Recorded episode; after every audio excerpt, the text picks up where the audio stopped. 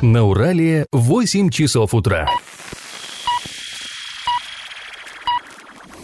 В эфире немного аналитическая, немного юмористическая и слегка музыкальная передача «Заварники» на радио «Шансон Орск». Для лиц старше 12 лет. Доброе утро, друзья! В эфире радио «Шансон Орск» программа «Заварники» и ближайший час вы проведете с нами Эльвирой Алиевой А, всем привет. и Павлом Лещенко. Сегодня мы поговорим о том, как в Орске пытаются победить весенние ручьи, как городские власти намерены вытаскивать из долговой ямы водоканал и услышим объяснение самого главы по поводу расчистки дорог зимой. Но все это будет чуть позже, а пока старости.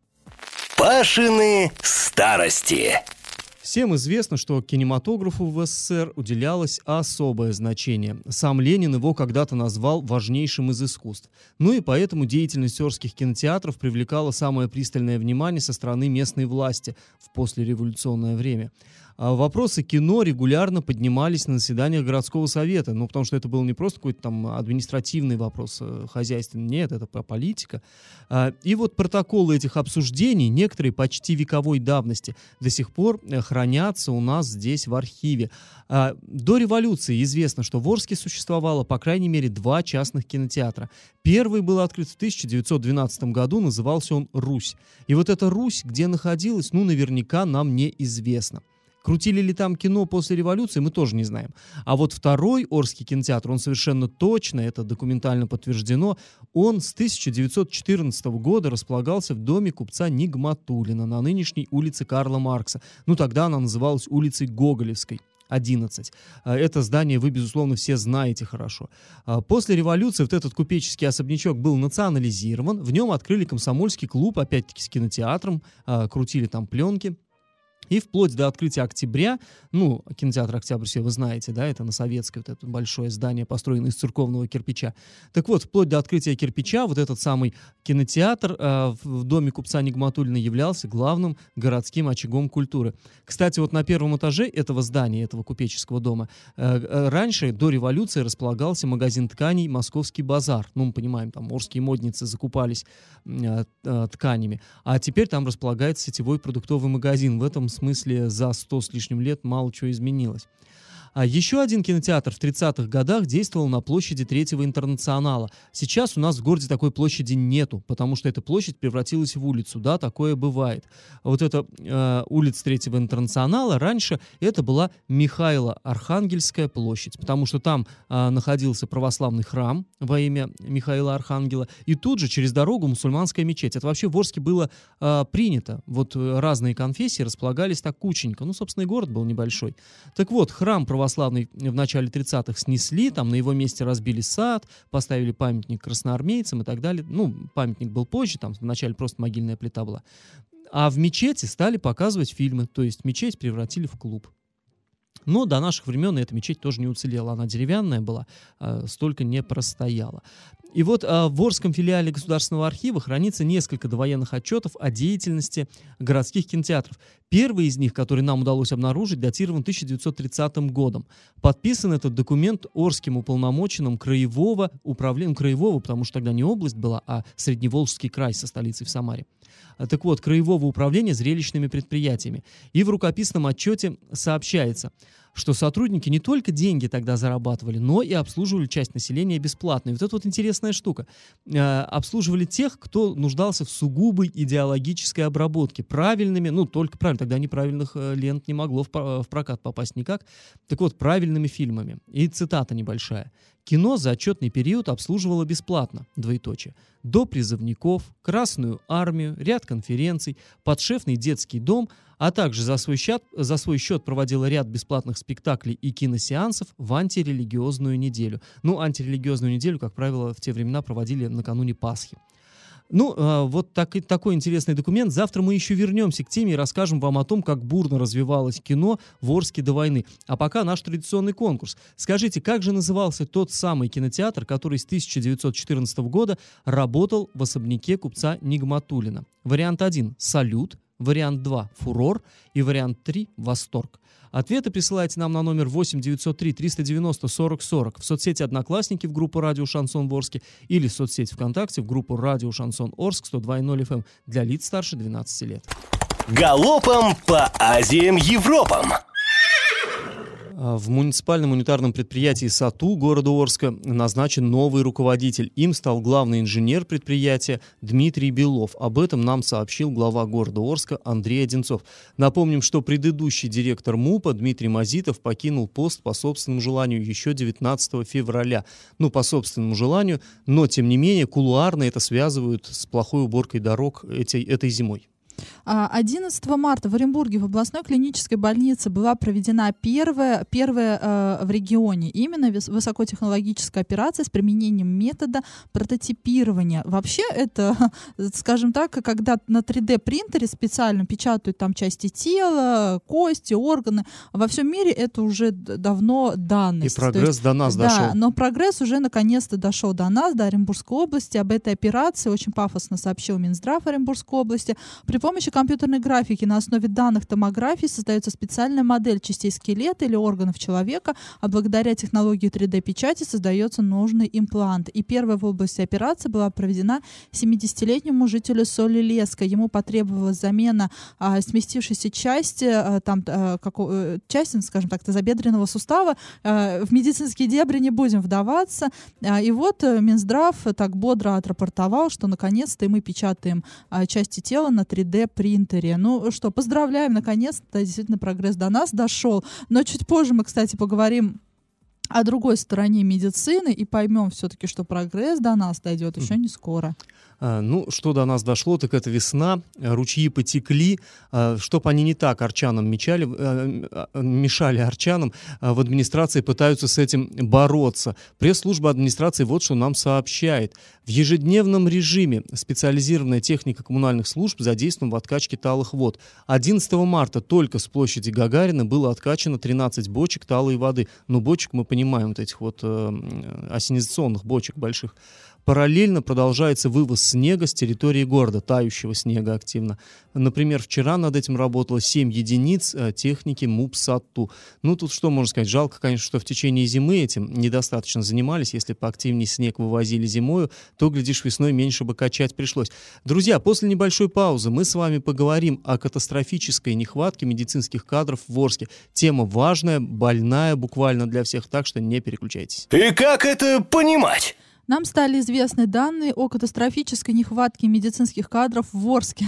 Ну да, данные нам стали известны, но так как мы все посещаем поликлиники, там взрослые, детские. Ощущение было мы, давно. Ощущение, да, было давно. Мы на себе все давно уже вот эту вот катастрофическую нехватку медицинских кадров прочувствовали.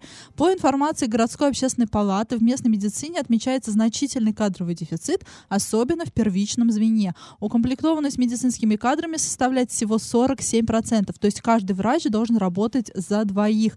И не только должен, он, по сути, работает за ну, двоих. Да. На 10 тысяч населения в Орске приходится всего 21 врач. В Оренбурге, например, этот показатель составляет 46 врачей, в Москве 55, а в Санкт-Петербурге 77.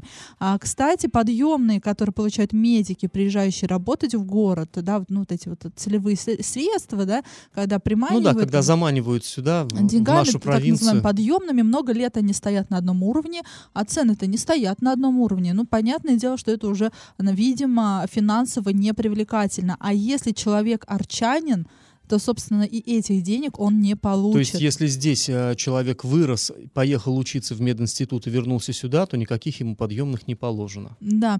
И общественники видят именно в этом причину того, что в Орске нет достойных э, специалистов, но э, это можно сказать про любую область, про любую сферу. Ну, не то, что нет, недостаточно, не хватает, да. Да, ну, у нас много где не хватает специалистов, угу. у нас не хватает учителей, медиков. А причина именно в том, что, да, э, работа расстрельная, должность не особо-то работа с людьми людьми, она, а, это, это сложная работа, тем более, когда от тебя зависит жизнь там и здоровье, да, либо образование человека, и понятное дело, что мало кто хочет идти еще и за такие деньги. Но что говорить, да, сколько получают воспитатели в детских садах, но ну, это совершенно копейки. Тут, то есть глобальная проблема не только в медицине, но, да, действительно, мы, э, сам, вот ты, Паш, недавно рассказывал, да, историю, когда эм, в регистратуре попросили ребенка привести. Да, да. Вот я как раз хотел про это сказать, что э, меня лично еще еще раздражает на этом фоне как бы вот эти вот заявления Минздрава, вот эти бравые, когда говорят, при первых признаках заболевания немедленно обращайтесь. Даже если у вас легкие признаки простуды, немедленно не затя... ни, никакого самолечения.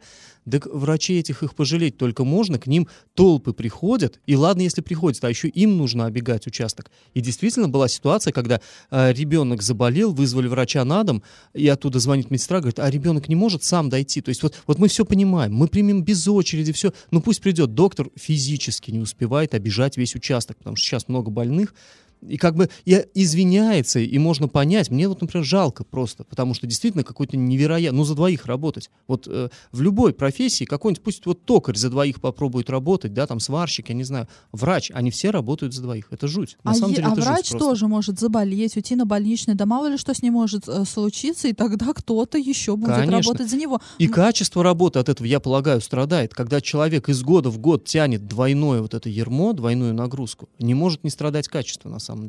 И мы знаем, что у врачей это принято, они работают там на две, на три ставки и так далее. На несколько поликлиник они работают. На, у нас помимо поликлиник, да, в горбольницу номер 5 входит там и инфекционка, и больница на Короленко. Многие работают до обеда в поликлинике, потом бегут туда, потому что там тоже нужны а, кадры. Там э, в инфекционке так вообще там очень э, серьезная работа, да, попробуй ошибись с диагнозом. И э, знаем мы, да, когда после ошибочных диагнозов дети умирали, много случаев в Орске было, да, именно летального исхода, когда э, у ребенка была пневмония, а врач там а, ставил отравление мандаринами, например. Но это, это реальная история, то есть, ну, это то, что вот мы знаем, о чем мы писали, рассказывали, и тут можно сказать, что была халатность, да, либо еще что-то, а можно э, по зоопарке, например, да мало ли что, да да, вообще, в вот, ты знаешь, меня еще здесь, происходило. что как бы удивляет, 21 врач на 10 тысяч населения в Орске, ну там ладно, там Санкт-Петербург, Москва, это как бы другая планета, мы это даже не рассматриваем. Но Оренбург, в Оренбурге в два с лишним раза укомплектованность лучше. И вот это, мне кажется, это тоже как-то ну, показывает, как отношение к нашему городу. Вот А, мое мнение такое. Надо Галине Зольниковой задать а, вопрос такой. Да, это министр Ка- Да, здравоохранения. это министр здравоохранения. Когда вы нам рекомендуете при малейших признаках температуры, простуды обращаться к врачу, а что делать, если врача нет? Как-то нам вот такое руководство к действию у нас конкретно для нашего города в этом случае нет. Ну, здесь мы можем очень долго возмущаться. Это действительно наболевшая, во всех смыслах наболевшая тема. А, ну, давайте мы эту тему все-таки пока закроем до поры. И сразу после небольшой паузы, друзья, мы выслушаем главу Орска Андрея Одинцова и узнаем, почему вот по его э, версии этой зимой так безобразно чистились городские дороги. Я в теме. О том, что Орские дороги этой зимой просто, ну, просто безобразно чистились, об этом только ленивый, наверное, не говорил. Ну вот э, мы с Элей довольно ленивые люди, и мы в этой студии неоднократно зимой тему это поднимали. Э, Она сама всплывала, эта тема, просто никак. Ну ладно, мы, мы всегда и всех ругаем, а вот, э, например, депутаты городского совета, губернатор, они тоже э, оттоптались на от городской администрации по полной за то, что э, плохо чистились дороги в этом году. И нам стало интересно, что же по этому поводу может сказать глава Орска Андрей Одинцов. Давайте его послушаем. В свое время практически на всех предприятиях железнодорожного транспорта была техника. Э, Были предприятия не железнодорожного транспорта, на которых была техника. К сожалению, на сегодняшний день ее просто нет. У нас э, осталось несколько предприятий, на которых есть э, техника тяжелого типа. И мы с ними работаем, мы с ними, э, скажем, к ним обращались за помощью, они нам помогали. Э, Когда мы обращались м, за техникой на промпредприятие, нам не отказывали. Дело в том, что ну, на Аносе две единицы техники. Э, на Юмзе, к сожалению, практически нет ничего. На машиностроительном заводе тоже там была одна единица техники. Директора все помогают, но, к сожалению, техники физически нет. И, э, скажем, колею-то мы убрали не при помощи Орской техники. Техника перешла со стороны. Но я открою небольшой секрет. Э, в принципе, после сложившейся ситуации э, вопрос, э, скажем, был проработан э, на уровне губернатора, и сейчас решается вопрос по э, приобретению двух грейдеров, которые будут находиться здесь непосредственно на э, муниципальном предприятии. Ну, э, хорошо, конечно, что у нас будут два грейдера, поступят в строй САТУ. Но мне, вот, знаешь, как-то интересно все равно. А, с одной стороны, у нас, когда что-то происходит плохое на предприятии каком-нибудь коммерческом, я имею в виду, заводе каком-нибудь, нам говорят, ну, администрация не может туда вмешиваться и не может ничего сделать. Это же частное сказать, что предприятие. она должна вмешаться в технику? Да не- нет, ну я просто с одной стороны глава говорит, я не могу вмешиваться в деятельность предприятия, а с другой он говорит, что дороги плохо чистились, потому что у предприятия не было техники. Так они частные, а что вы на них рассчитывали? А А. они бы вам просто отворот-поворот показали. Э, Интересует, куда делась городская техника, которая была на, на- у Ну, города. я, ну, тут хочу сказать в защиту главы города, городская техника пропала не при нем. То есть была, была Ну техника, да, куда не она... Да, мы у него не спросили, куда, по его мнению, делась техника, но э, как бы имеем то, что имеем, но получили... э, И да, в начале зимы действительно все было плохо с дорогами, но потом же Да и техника... в конце зимы плохо все с Ну дорогами. и до сих сейчас и плохо с дорогами, да, и в начале весны. И я больше тебе скажу, сейчас растает снег, и снова будет плохо с дорогами, потому что будут ямы на дорогах, на которые опять будут либо кирпичами закладывать, либо щебнем. Тут вот проблема, я не знаю, в чем проблема, а, почему вот именно Ну, ты знаешь, мне на кажется, словах всегда все нормально, мы будем делать то-то, то, будем контролировать, а когда дело доходит до приема работы, до работы подрядчиков, да, все вот как-то вот рассыпается. Да, вот эта улица Станиславского многострадальная, ее вообще МУП ремонтировал. Отремонтировал так, что лучше бы не ремонтировал, отремонтировал и обанкротился. Вот здорово вообще получилось. И Нет, а теперь мне все-таки, если вернуться к расчистке дорог, тоже вот интересно. Все-таки сейчас нашли средства, чтобы да, приобрести, найти как-то вот эти два, два грейдера. А почему раньше их не нашли? Почему пока вот э, пока не как бы не клюнул петух, да, и то есть средства, значит, все-таки есть, значит, можно было сделать. А что ждали тогда? Вот Так у меня все равно, мне же кажется, какие-то деньги вроде покупают эти грейдеры. Ну и что? Ну как, не на свои, да, но надо было вот, когда только вот эта вся колея образовалась, надо было ехать в Оренбург, требовать, скандалить, кричать, плакать, в конце концов, и говорить, у меня город колеей зарастает, дайте мне два грейдера. Почему не, тогда-то не просили? Но мы же не знаем, а как. дождались, Может быть, пока просили, приедет губернатор, ругнется здесь и выдаст эти два грейдера. Мне все равно кажется, это какая-то недоработка со стороны местной власти. Ну, может, я как-то слишком настроен критично по отношению к ней, но мне кажется, какие-то вот все, мне не убеждают такие оправдания. У предприятий нет техники. Да это вообще частные предприятия, что на них ссылаться? Э, У нас, как знаешь, это э, в хорошем советском фильме было, там «Москва слезам не верит», когда стро- строгая директриса говорит своим подчиненному, директор завода, она говорит, меня не интересует, почему нет, меня интересует, что вы сделали, чтобы было. Вот что было сделано, чтобы эти два грейдера появились Ну, раньше? э, Непонятно. Ну, надо задать вопрос, значит, этот в администрацию, Надо. что вы делали до этого, а может быть, делали, да не давали. Либо сейчас это все выглядит так, что пришел а, добрый Берг и всем помог, там, а на самом деле он просто себе на руку эту ситуацию вывернул. Ну, не знаю. Я тоже не знаю, меня тоже возмущает ситуация дорог, которая была в начале, но меня радует, что под конец все-таки что-то начало сдвигаться с мертвой точки, потому что, мне кажется, это плюс, что наконец-то хоть сейчас у нас была, появилась эта техника, а пусть под конец зимы. Но но- она еще не появилась, я так понял, ее но только еще нет, подожди, будет, ты да? говоришь про эти два грейдера. Да. У нас лаповый погрузчик А, ну да, появился. да, вот да. это все по это все по социальному, да, там по- партнерству с фондом с фондом Софмар.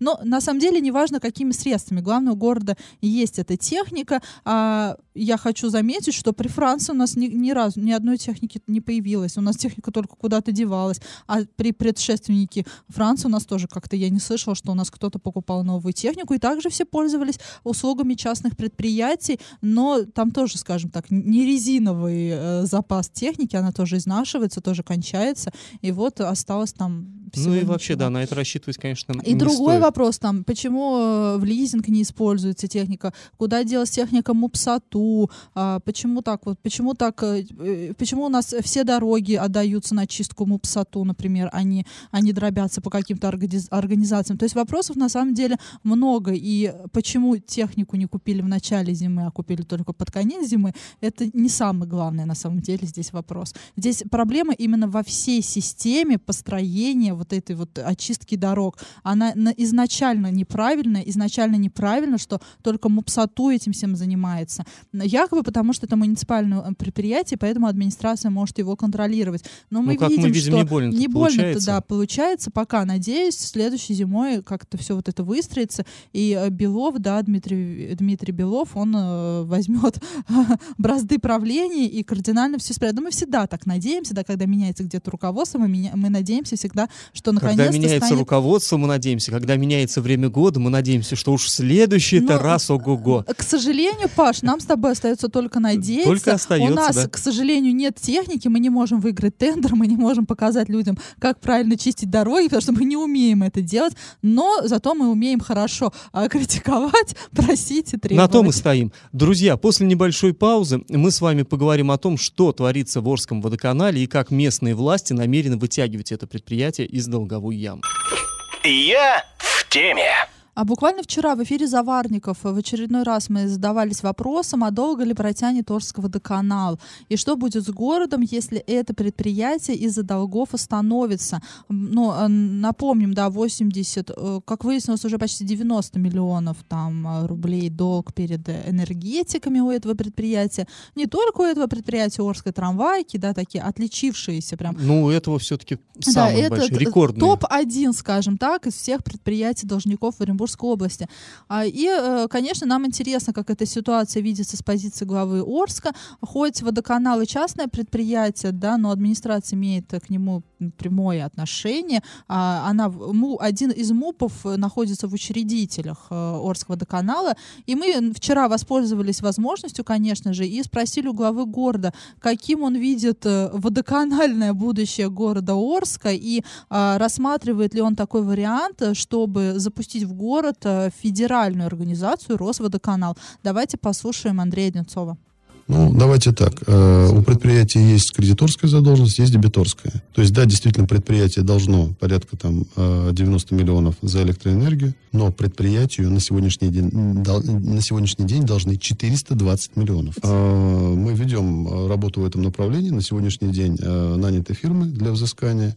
Уже порядка 112 миллионов э, прошли через суды и уже отданы судебным приставам на взыскание. То есть работа в этом направлении ведется. Э, да, действительно, были там проблемы, но вот практически последние полгода очень плотно занимаемся этим вопросом. На сегодняшний день у нас занимается взысканием и энергосбыт, и еще там есть э, одна фирма, которая тоже занимается взысканием долгов. Э, после судебных решений уже взыскано порядка 8 миллионов рублей. Работа в этом направлении продолжается.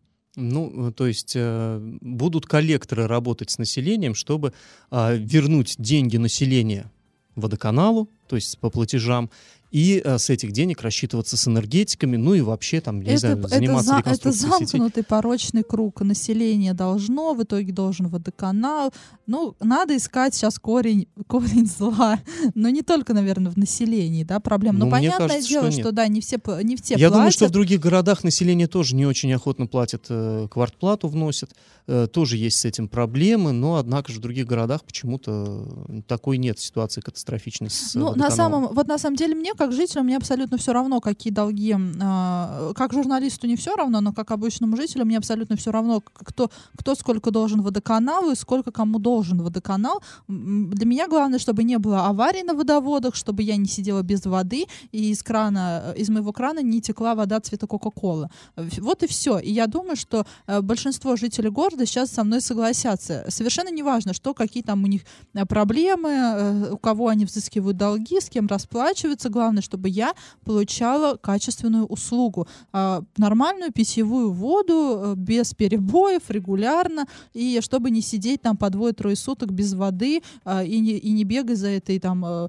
водовозкой, да, чтобы набирать ее в ведра. Ну, там были такие времена, Паш, Были, были, вспомни, да. да, когда у нас постоянно лопались трубы, и по городу ездили постоянно водовозки, и мы собирали, и мы набирали воду в ведра, ну кто во что мог, в бидоны вот в эти вот достали советские Я помню, как-то было прямо на 8 марта, Международный женский день, домохозяйкам поселка ОЗТП подарили несколько дней, ну не несколько дней, по-моему, полта- полторы суток без воды, и они бегали на Урал, прорубили прорубь, и вот как в старину, то есть ведрами таскали в дома воду. Да, и Не я питьевую, разумеется, но чтобы хоть посуду помыть после Помню праздничного даже, застолья. что и федеральные средства массовой информации мы с этой историей попадали. И то, что город, какой-то некий неизвестный город в, в Оренбургской области уже несколько суток сидит без воды. И это очень хорошо, что последние, последние несколько лет мы не сталкиваемся с этой проблемой. Но здесь еще другой вопрос э, нас интересовал, почему Орсводоканал. Ну, видно, что не справляется, видно, что в долгах, как в шелках, видно, что не реконструируется у нас вот эта вот э, система, да, у нас износ труб составляет почти 100%. То есть все негодное, все. Э, все надо менять. По-хорошему, ну, понятно, что если раньше не начали это менять, то, то сейчас это все, ну просто невозможно. Но ситуация, она Но ухудшается просто нет. с каждым годом, на самом деле. Трубы-то гниют, надо этим планомерно это, заниматься. Это надо было заниматься планомерно, когда это только начиналось, Конечно. когда был износ труб не 100%, а 60-50%. Но до этого предыдущие градоначальники, да, ну, мы всех, уж извините, будем критиковать, все главы города сейчас ответственны за то, что сейчас происходит в, город, в городе. Ну, они, я они думаю, не, ничего- не очень и протестуют, что, естественно, они... э, Они не очень- Все наши предыдущие градоначальники, несколько поколений власти, они в, э, в эту власть приходили, говорили, мы команда, у нас сменяемость. Поэтому, да, ребят, ответственность тоже Ну, коллективная. мне кажется, им сейчас и все равно, на самом деле, уже все. Не их нож, и слава богу, наверное, они думают. В итоге вот получили, что получили. А даже э, мы можем сколько угодно требовать, чтобы там э, новые трубы в Орске везде проложили, но это, это нужно быть реалистами, это невозможно.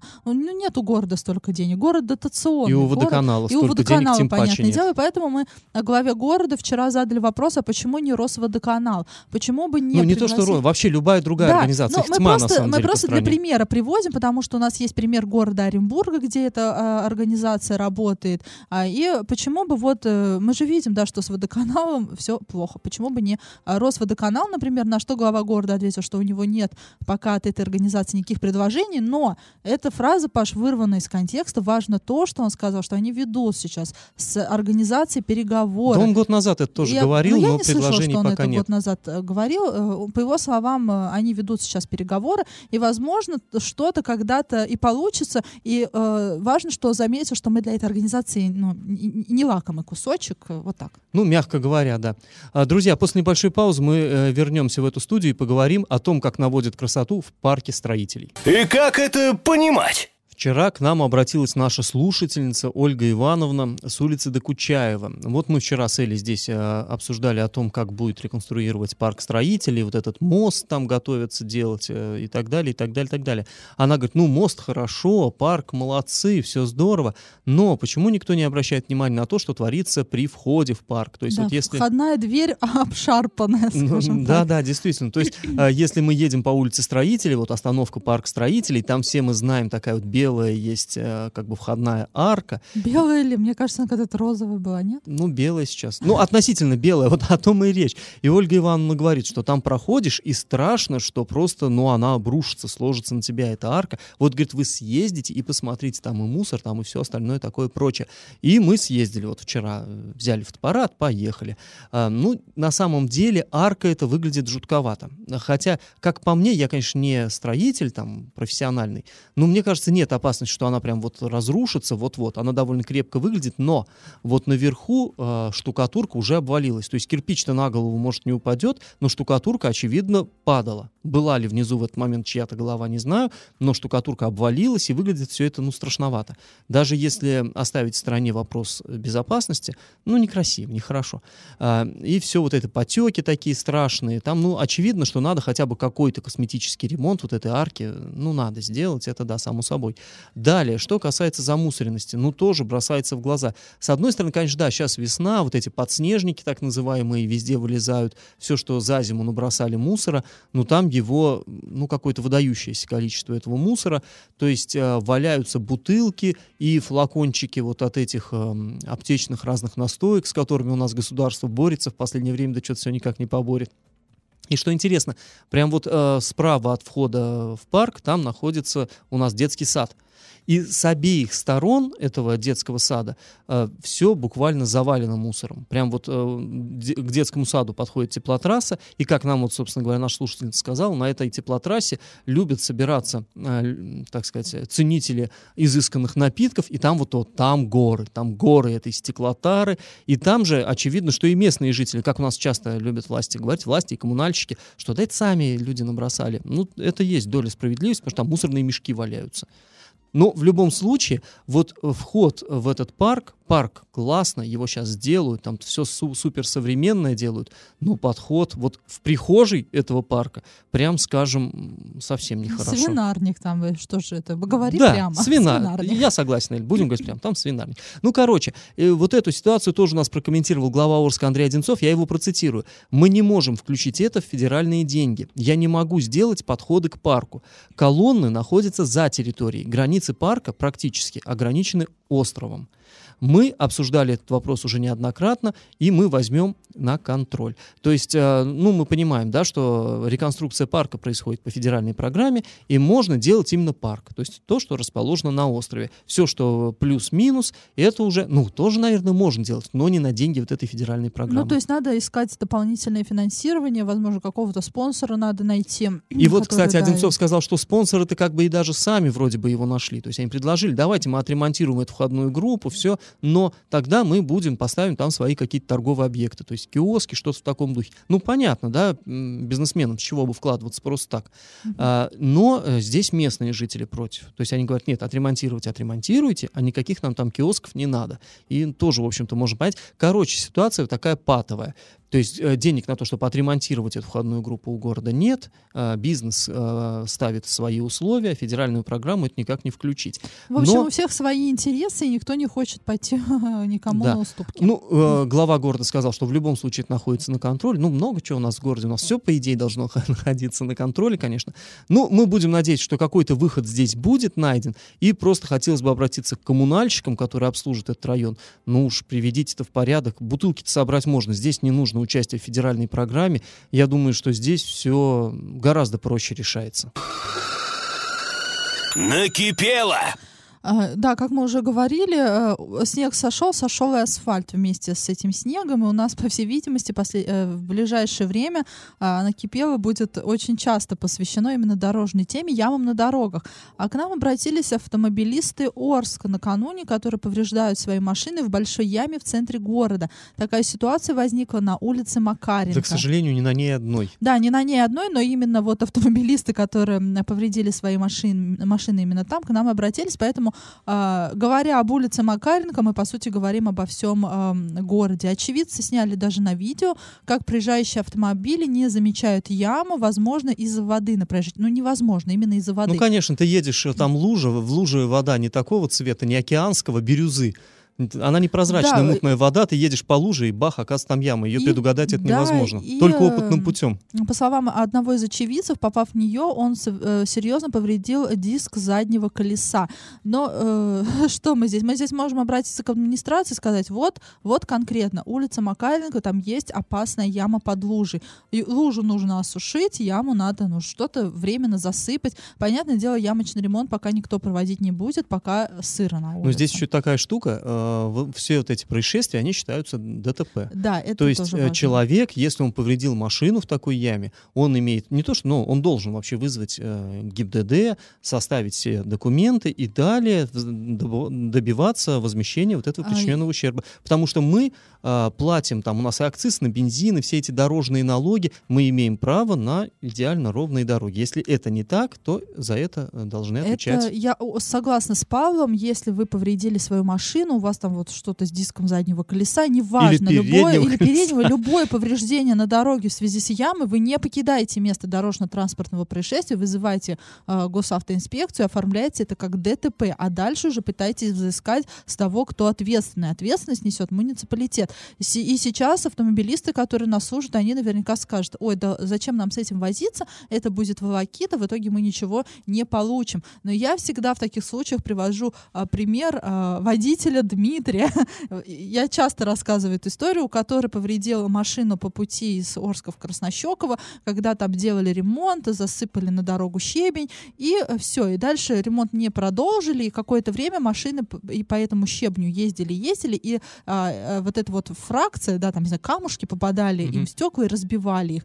И вот этот вот Дмитрий Арчанин, я, к сожалению, не помню же его эту фамилию, а, было несколько лет назад, он также повредил автомобиль. Не только он, но он один вызвал ДТП, и в итоге он Вызвал отсудил. ДПС. Он, да, вызвал ДПС, и в итоге он отсудил у дорожной компании, которая проводила д- ну, ремонт, там моральную компенсацию вреда, и также а, она оплатила ему ремонт автомобилей и прочее, прочее. Ну, то есть нужно... Но самое главное, не только он деньги э, себе вернул, а он заставил обратить внимание на эту проблему и исправить ее. Так вот что, да, важно. кто, если не вы, авто- уважаемые автомобилисты, обратите внимание на эти проблемы, не проезжайте мимо и не терпите вот эти вот а, все неудобства. Друзья, если у вас накипело, не держите в себе. Пишите нам во все мессенджеры по номеру 8 903 390 40 40 в соцсети «Одноклассники», группу «Радио Шансон Орск» или в соцсети ВКонтакте в группу «Радио Шансон Орск» 102.0 FM для лиц старше 12 лет. Раздача лещей. А мы в начале этой программы спрашивали, как же назывался кинотеатр, который располагался в особняке купца Нигматулина на улице Карла Маркс, ну тогда улице Гоголевской в 2014 году. Так вот, назывался этот кинотеатр «Фурор». Я вот посмотрел в словаре, «Фурор» — это шумный успех, сопровождающийся бурным проявлением восторга. Ну, на самом деле, примерно такой эффект кинематограф в начале 20 века на наших э, сограждан и производил. Это действительно был фурор. Кстати говоря, вот это название, оно сохранялось и долгие годы после революции, когда кинотеатр, так сказать, сменил собственника, был национализирован. В общем, правильный ответ сегодня два фурор. И победителем у нас сегодня становится наша слушательница Ольга. Ольга, мы вас поздравляем. Все остальные не отчаивайтесь, участвуйте в конкурсе завтра. Слушайте нас на подкастах в разделе «Заварники» на сайте урал56.ру для лиц старше 16 лет, на своих мобильных, App Store, Google Play в помощь. Ну, а на сегодня мы с вами прощаемся. Этот час вы провели с Эльвирой И Алиевой. Павлом Лещенко. Пока, до завтра. Завариваем и расхлебываем в передаче «Заварники». Каждое буднее утро с 8 до 9.00 на радио «Шансон Орск». Для лиц старше 12 лет. Радио «Шансон». СМИ зарегистрировано Роскомнадзором. Свидетельство о регистрации Л номер ФС 77 68 373 от 30 декабря 2016 года. Для лиц старше 12 лет.